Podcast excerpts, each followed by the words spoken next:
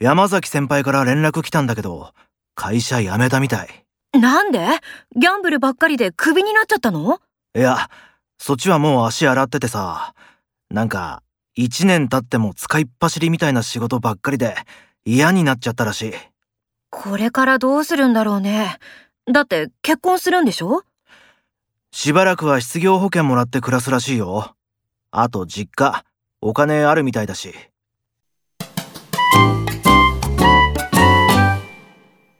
また仕事失敗しちゃったけど、クビにならないかな。普通の失敗くらいなら、それで解雇されることはないと思うよ。